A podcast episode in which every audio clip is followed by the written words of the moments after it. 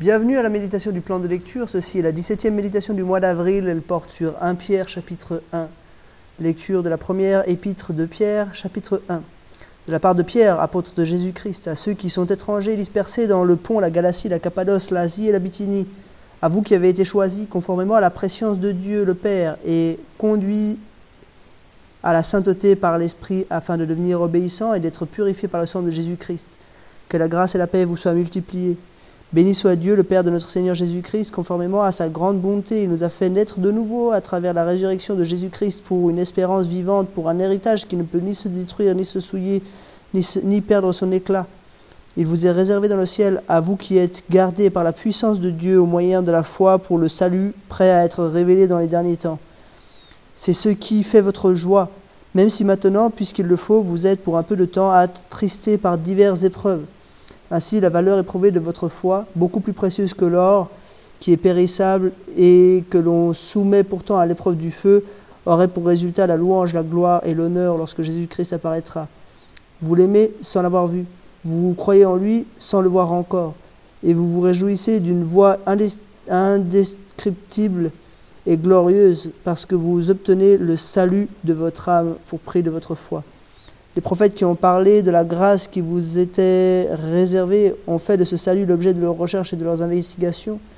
Ils cherchaient à découvrir l'époque et les circonstances indiquées par l'Esprit de Christ qui était en eux lorsqu'ils attestaient d'avance les souffrances du Messie et la gloire dont elles seraient suivies.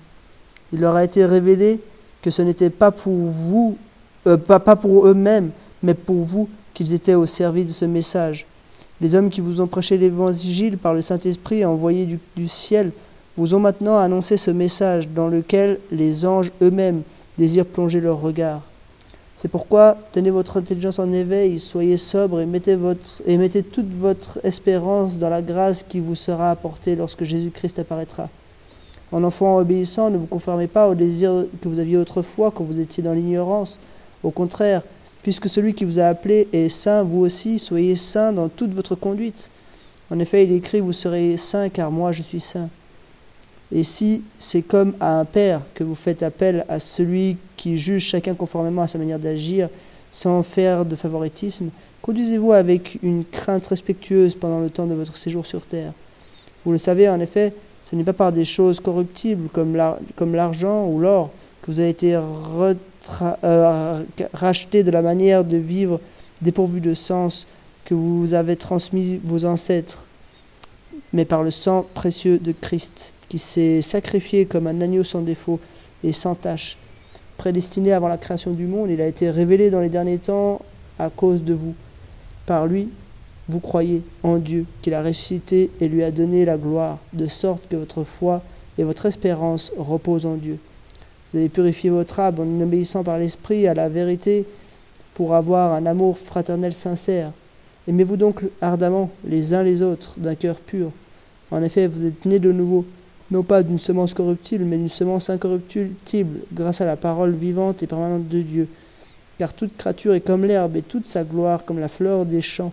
L'herbe sèche et la fleur tombe, mais la parole du Seigneur subsiste éternellement.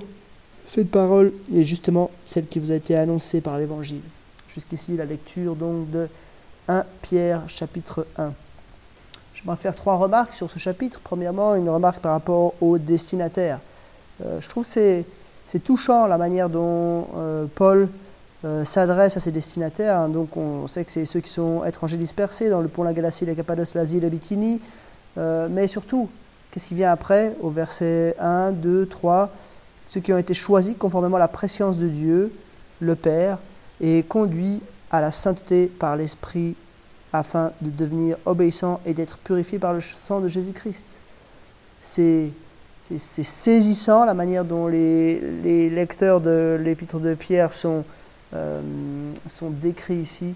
Ils sont ceux qui ont été choisis, ceux qui sont saints, rendus saints, mais ceux qui aussi euh, deviennent obéissants euh, par l'Esprit pour être purifiés par le sang de Christ. Donc il n'y a, a, pas de contradiction entre ces différents éléments. En Christ, on a été choisi avant la fondation du monde, on est euh, saint, rendu saint parfaitement par Christ, mais on est aussi dans ce chemin de la sanctification euh, dans lequel on apprend à être obéissant.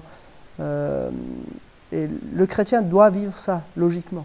Et les lecteurs de Pierre doivent lire ça eux aussi. Deuxième point, quel est le but? Donc, La première, c'était les destinataires. Deuxième point, quel est le but? Un peu plus loin, on voit, hein, au verset 6, c'est ce qui fait votre joie, même si maintenant, puisqu'il le faut, vous êtes pour un peu de temps attristé par diverses épreuves. Probablement, donc, les lecteurs euh, de Pierre étaient euh, soumis à des épreuves et Pierre leur écrit pour les encourager, pour les motiver, euh, pour leur rappeler l'évangile. Et dans ce premier chapitre, on pourrait dire, et ça c'est la troisième remarque, il y a deux volets. premièrement, les versets 3 à 12, hum, où Pierre euh, explique comment ils, doivent euh, comprendre, euh, recevoir le message de l'Évangile. Et puis ensuite, dans les versets 13 à 25, Pierre explique comment ils doivent non pas seulement recevoir l'Évangile, mais vivre la sanctification, progresser vers une conduite parfaite. D'ailleurs, ce deuxième thème, il va, il va, un petit peu déborder hein, sur le, le, début du chapitre 2. Et on se rend compte que voilà, en tant que chrétien, c'est une réalité forte. Hein. Euh, on doit accepter, recevoir ce message de l'Évangile par Christ, tel qu'il nous est décrit ici hein, dans, les, dans les premiers, euh, premiers passages. Hein. Euh, Christ nous a fait naître de nouveau par la résurrection pour une espérance vivante, un héritage.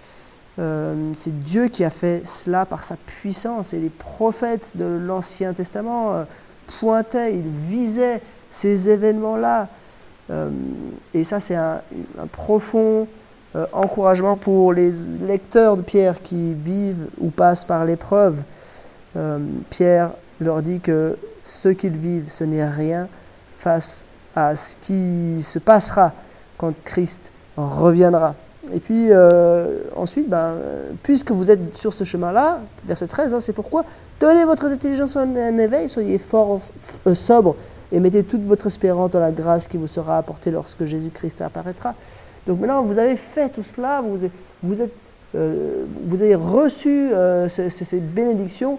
Maintenant, avancez, persévérez, soyez saints comme Dieu vous demande d'être saints. C'est logique. puisque nous sommes sauvés, appelés à être saints, eh bien, soyez et soyons le nous aussi.